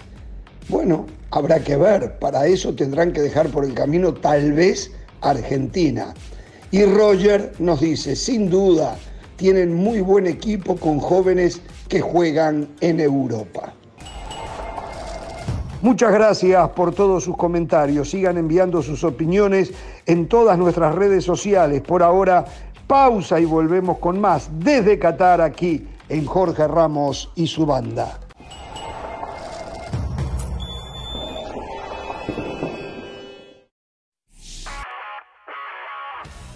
Hola, soy Sebastián Martínez Christensen y esto es Sport Center ahora. Empezamos hablando del Mundial porque el seleccionado de Argentina este sábado disputará su cruce de octavos de final ante el seleccionado de Australia. El día de hoy habló el mediocampista argentino Rodrigo de Paul en conferencia de prensa y dijo que esperan un duelo similar al que vivieron ante Polonia, es decir, un equipo que los va a esperar en bloque atrás y que va a intentar salir rápido de contraataque. Por cierto, Ángel Di María sufrió una contractura y no estaría en el 11 inicial, aunque sí estaría a disposición saliendo desde el banco de suplentes. Ha sido un mundial plagado de sorpresas y una de ellas fue la prematura eliminación de Bélgica quedó fuera de la Copa del Mundo tras igualar sin goles ante Croacia. Increíble los goles que se perdió Romelo Lukaku en el final de ese encuentro. Y con esa prematura eliminación llegó también el adiós del director técnico Roberto Martínez, quien deja su cargo tras el fracaso de Bélgica en este mundial y tras estar seis años al mando de los Diablos Rojos. Finalizamos hablando del fútbol americano del NFL porque este domingo duelo que no dice mucho en la superficie, los Cleveland Browns estarán enfrentando a los Houston Texans. Sin embargo, marcará el regreso de John Watson después de una suspensión de 11 partidos y estará enfrentando curiosamente a su ex equipo. En conferencia de prensa, como se podrán imaginar, hicieron todo tipo de preguntas. Sin embargo, John Watson se negó a responderlas y dijo que solo va a hablar de fútbol americano de aquí al final de la temporada. Sport Center todos los días, 1 de la mañana, horario del este, 10 de la noche, horario del Pacífico. Esto ha sido Sport Center ahora. Es verdad. Muy bien, continuamos en Jorge Ramos y su banda. Bueno, a ver, tenemos muchos temas y poco Sí. tiempo. Usted tiene el tema. Hay un, hay un rumor en las redes sociales que Marcelo Bielsa podría ser el nuevo técnico de la selección uruguaya de fútbol. Marcelo Oh. Bielsa, el tan querido por usted, tan elogiado, Mire, yo acabo de consultar al periodista. que está viviendo en. Uruguay, por cierto. Sí, sí, sí. No sé si vive, pero pasa muchísimo tiempo en Uruguay. Eh, acabo de consultar a, a un compañero de ESPN que lo hemos tenido acá, Diego eh, Muñoz. Muñoz, y me dice Diego que él tiene, hizo una consulta a alguien adentro de la Asociación Uruguaya de Fútbol y que le dijo que en estos momentos cero posibilidades. Cero posibilidades. Solo algo importante, en marzo comienzan las eliminatorias sudamericanas. Todos los equipos que no tengan técnicos en Conmebol tienen que apurarse. Exacto. Y ojo que en CONCACAF hay Liga de Naciones. Mm, También en México marzo. juega contra Jamaica en marzo, fecha FIFA, por lo tanto también va a tener que apurar el tema de quién va a dirigir la selección mexicana. Eh, José del Valle quería hablar del partido de mañana eh, Holanda-Estados Unidos. José. Sí, de, de nuestra selección, la su suya, la de. Hernán, la de Caro y la Eh, mía. Vamos a Estados mi Unidos. selección I es believe Uruguay. that we will win. I believe. Mi selección Eh, es Uruguay, yo nunca la cambio. Hay cosas que no se cambian, por lo menos para la cultura futbolística nuestra. Esa es una de Claro. ellas, no se cambia. Lo entiendo. Para mi ¿Cómo cultura, yo voy a full con Estados ¿Cómo es Unidos. la canción? Yo, eh, I believe that we will win. I believe that we will win. Así va la canción, Caro. Muy- es como ver si se Países puede. Bajos. Por cierto, las canciones no son muy. Las canciones de Estados Unidos, la verdad, José, no son muy. muy futboleras, ¿no? He estado ahí con la gente de Muy Estados Unidos. ingeniosas. Sí, no, no, me, no me agradan tanto. Pensar que todo lo que se criticó a Greg Berhalter eh, antes de Sí, esta, sí, de hecho un esta mundial Copa del notable, Mundo, sí. y hoy se convirtieron en hinchas, ¿eh? Qué bien, qué bien, Sí. qué bien. Está bien, vale cambiar, ¿eh? Vale Yo también lo he cambiar. criticado, ¿eh? ¿No? Vale y quiero que le cambiar. vaya bien, Sí. ¿eh? Vale cambiar, vale cambiar, Es- vale cambiar. E- esa yo es la virtud que escuchado- tienen los este entrenadores y no los lo había que escuchado de la antes de cancha empezar son el los mundial. únicos que Yo nos no pueden cambiar la este percepción hinchismo. y la forma de pensar. Le Yo- quería hablar del partido de mañana. Este hinchismo no Eh, lo había Pilar escuchado hablaba- antes de empezar el mundial, por eso me ha llamado la atención. Por eso me ha llamado la atención. Pero está bien. bueno, está donde yo eh, esperaba que estuviera en la ronda de octavos de final. Yo siempre dije que Estados Unidos iba a clasificar por debajo de Inglaterra. Siempre lo dije. Pero mañana tiene una oportunidad única. Eh, Pilar hablaba de que en Países Bajos hay negativismo y es básicamente lo que yo expuse el otro día. El aficionado de Países Bajos eh, antes en una Copa del Mundo veía a un Robben, a un Van Nistelrooy, nos vamos más atrás a un Bergkamp, a un Kluivert, a los hermanos Overmars, a un guardameta como Vincent van der Sar. Hoy ve una selección que en cuanto a nombres está Es muy por debajo de lo que históricamente ha tenido Países Bajos. Sus delanteros son Memphis Depay, eterno suplente en el Barcelona, Luke de Jong, eterno suplente en el Sevilla y en el Barcelona, y Vincent Janssen, eterno suplente en Rayados de Monterrey. Por eso mañana Estados Unidos tiene una oportunidad histórica desde lo futbolístico. Países Bajos es vulnerable en el compañero de Frenkie de Jong. En el primer partido contra Senegal jugó Bergais. En el segundo partido contra Ecuador jugó Coop Mainers. Y en el partido contra Qatar jugó de Rum. En esa zona, Países Bajos pierde muchas pelotas. Senegal cuando lo presionaba, le recuperó y le creó chances claras. Lo que pasa que después no las terminaron. El único gol que recibió Países Bajos, que fue contra Ecuador, fue una presión de Ecuador en la mitad de la cancha sobre Coop Miners. Pierde la pelota y allí se termina gestando el gol de Ecuador. Estados Unidos tiene que hacer eso, presionar al que juegue al lado de Frankie de Jong porque allí es vulnerable. Los extremos de Estados Unidos o los delanteros de Estados Unidos van a tener muchos mano a mano. Porque Van Gaal, él respeta su idea, él siempre quiere salir jugando, proyecta los laterales y es valiente. Él va a jugar mano a mano porque le tiene mucha fe a la rapidez de Van Dijk, de Nathan Ake y de esos tres de atrás.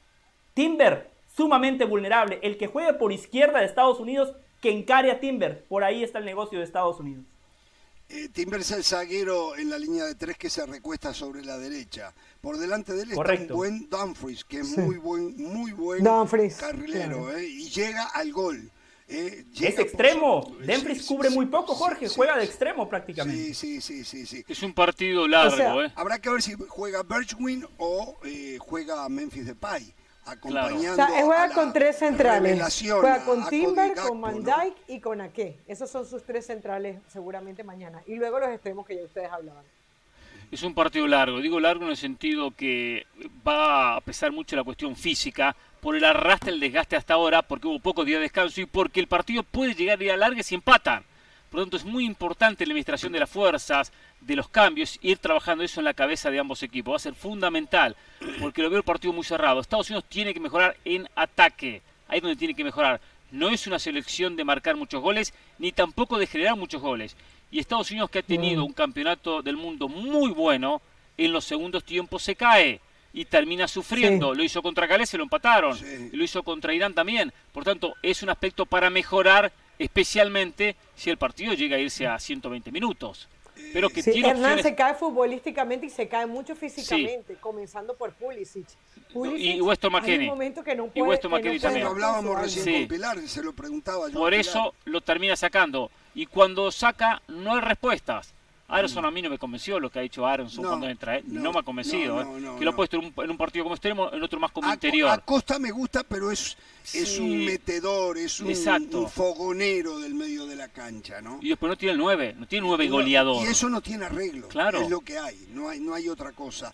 Pero a la vez yo digo, Pero le eh, compite. con un solo punta, eh, ¿cómo se va a acomodar Países Bajos para jugar con tres? Cuando Estados Unidos solo te pone un punta.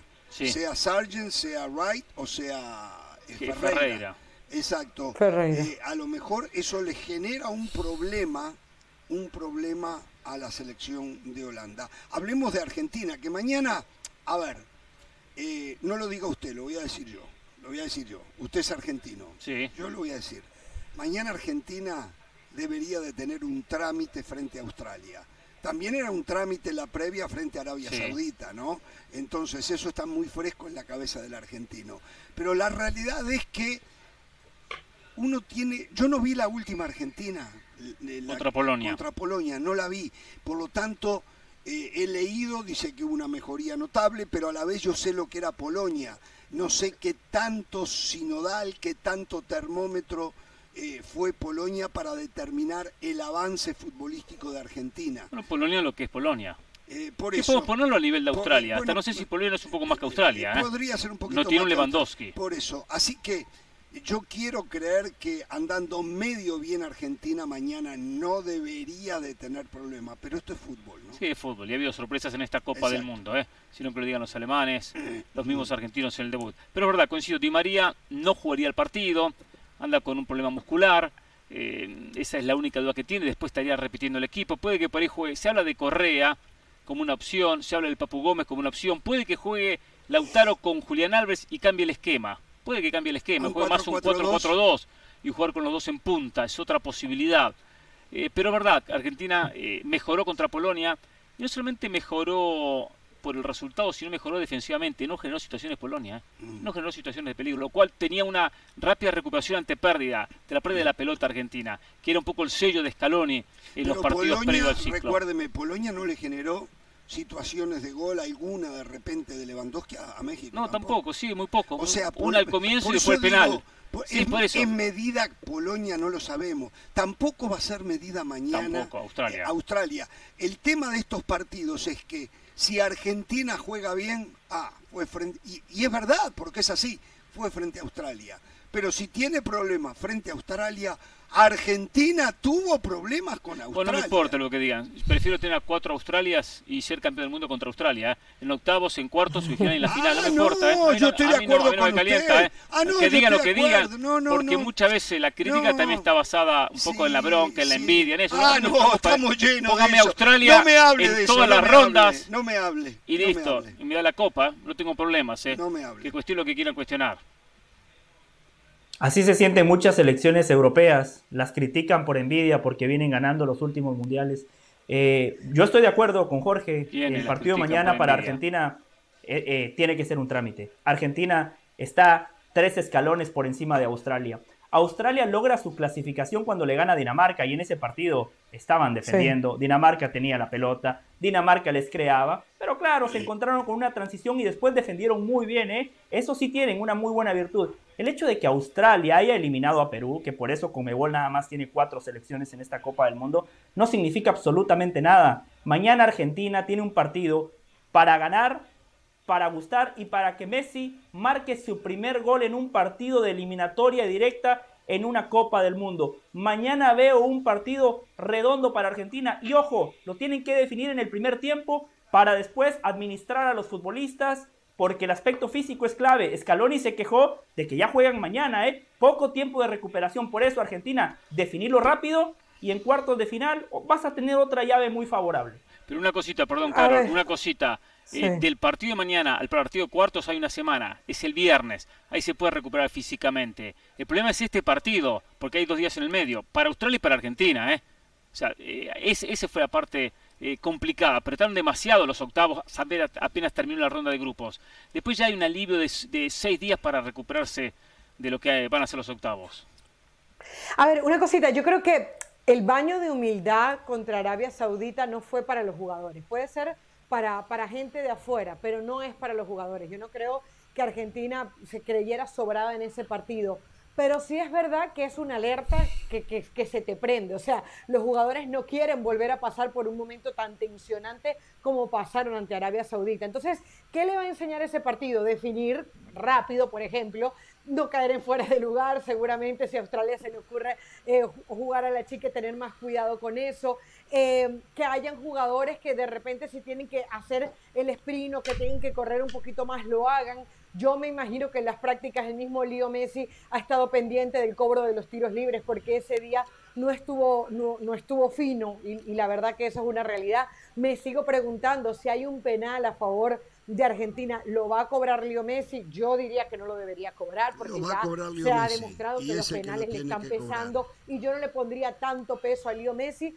Eh, yo creo que no descubrimos nada cuando decimos que Argentina es el gran favorito, que Australia ya ha hecho demasiado porque termina dejando a Dinamarca fuera. Cuando se tuvo que enfrentar a Francia, comenzó ganándole ese partido 1-0 y después es goleado 4-1. Lo dicho por José hace un ratico de que estuvo atrás y atrás defendiéndose contra Dinamarca. Eh, pero yo no subestimaría en nada. Al final Australia tiene sus aspiraciones, quiere eh, trascender, se va a envalentonar porque está jugando contra Messi y sus compañeros. Eh, sí, o sea, no. Claro, 11 canguros, 11 canguros en la cancha mañana. No, no, pregúntale, pregúntaselo a, a Perú, pregúntaselo a Dinamarca, pregúntaselo a la misma Francia. Pero Argentina no es Perú, Argentina no, no es Dinamarca. No, yo sé que Argentina no es Perú, pero Dinamarca le ganó a Francia en la última Eurocopa. Tú lo ponías a Dinamarca como una de, de las que podían ser sorpresa porque llegó a las semifinales de la última Euro. Ah, me dijeron que no. Yo, Después de dar mis ocho favoritos para ganar el Mundial. Yo, Después de dar mis ocho favoritos ponía ahí a Dinamarca. Yo respeto a, a, un equipo que esté en octavos de final. Yo creo que en el fútbol cuando pierdes eso, pierdes el comienzas perdiendo el partido 1-0. Bien, bueno, vamos a la pausa. Eh, y se viene tengo, tengo que contar algo importante. Eh. ¿Al volver? Sí, sí, sí, sí, sí de lo que se viene para el próximo Mundial, el 2026. Ah, sí, sí, sí, ya sé de lo que quiere eh. hablar. ¿eh? No, sí, sí. Muy bien, muy bien. No, no, muy bien de, pensado. De, Pereira. ¿Qué? Hoy no es un buen día para mí, Pereira. No importa. No Parece, me haga, pare, no tema me tengo haga que hablarlo. Enojar, no me haga enojar, Pereira. Vamos a dar la noticia. Me, cada vez me carcajeo más. Me carcajeo más. Vamos a la pausa.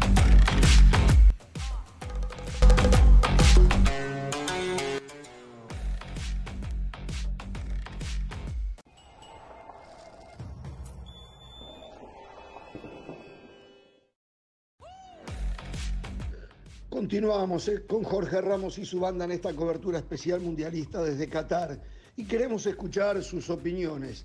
¿Hasta dónde llegará Argentina, la Argentina de Messi? Michael dice, deberían llegar a la semifinal mínimo con el equipo que tienen, pero me, me atrevo a decir que llegan a la final contra Portugal. ¿Portugal en la final? Puede ser. Abel, llegarán hasta la final y será la consagración de Messi como campeón y el retiro digno de un genio como Messi. Suena más a un deseo que a, una, a un análisis, Abel. ¿eh? Clyden nos cuenta, por los rivales que tienen, llegarán hasta semifinales. Y Eddie opina que llegarán por lo menos a las semifinales, pero creo que serán campeones. Muchas gracias por todos sus comentarios. Sigan enviando sus opiniones en todas nuestras redes sociales. Por ahora, pausa y volvemos con más desde Qatar aquí en Jorge Ramos y su banda.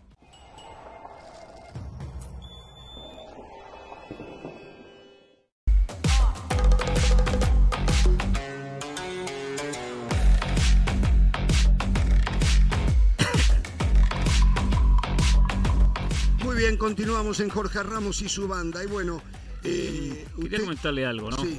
Eh, en las últimas horas, más precisamente antes de ayer, se reunieron algunos jerarcas de la FIFA para analizar, por supuesto, lo que se viene en el Mundial 2026. Y en la cabeza de muchos no cierra que Mundial que viene, que se van a jugar con 48 equipos, eso no se cambia, van a ir 48 selecciones, el sistema de disputa sea con triangulares en la primera ronda. La idea es 16 triangulares. Exacto. ¿Qué pasa con los triangulares? Con esta especulación constante que existe en el fútbol. Que va a haber un equipo que en la última fecha va a tener jornada libre. Es decir, el A va a enfrentar al B, el A va a enfrentar al C, y después el B juega contra el C, y el A simplemente es espectador.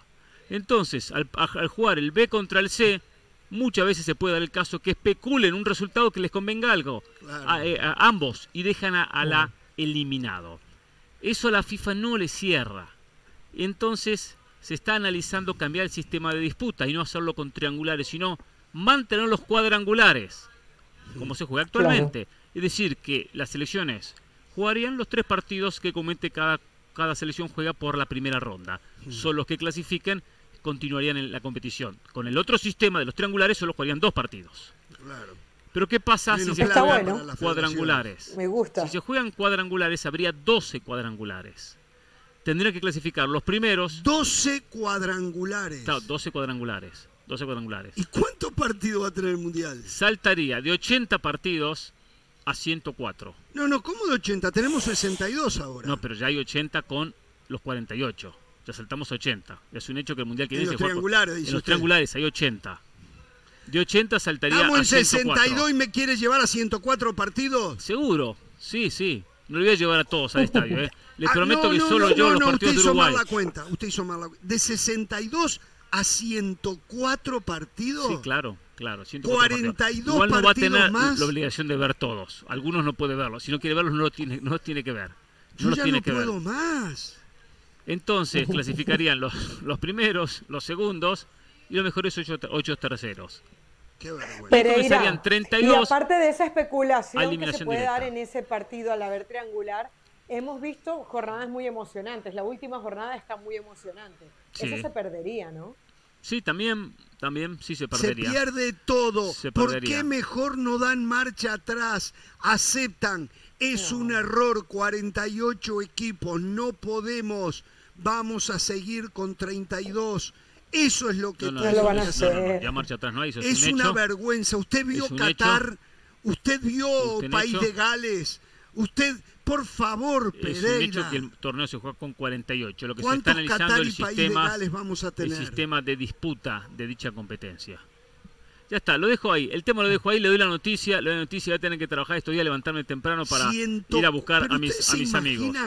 Quiero contarle 104 otro, quiero contar otro tema. Quiero este tema ya cerrarlo. Algún día, algún día con tiempo Ah, lo, ampliaremos. el programa ahora. Sí.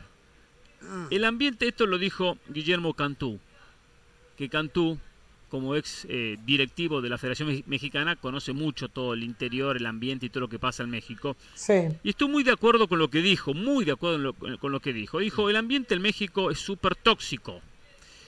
Dijo, "Ah, el pensar que todo está mal y que nadie sirve para nada, me parece un análisis muy superficial y que no ayuda a la construcción de nuestro fútbol. Muy bien, Guillermo Cantú, muy bien. Aplausos para Guillermo Cantú, que dijo algo que tiene mucha razón.